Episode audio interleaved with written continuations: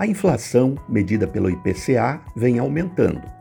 Você, ouvinte mais jovem, não se assusta tanto com isso quanto seus pais, que viveram inflação de 80% num único mês na década de 80, ou da inflação anual de incríveis 1.900% de 1990.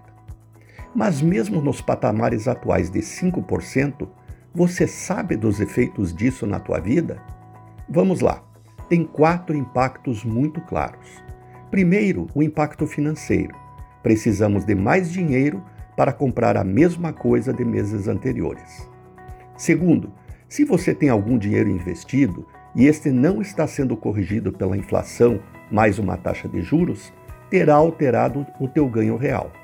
Um investimento que rende 6% ao ano, diante de uma inflação de 4%, vai te dar só 2% de ganho real. Terceiro, o teu orçamento vai mudar.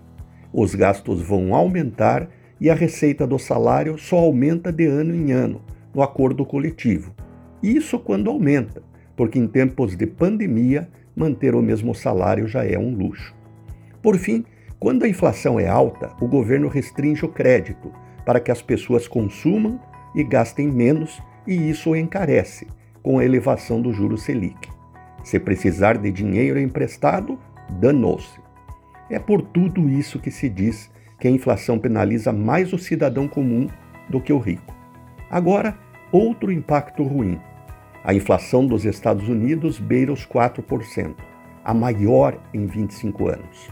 O juro lá vai subir e os investimentos migrarão de países como o Brasil para lá.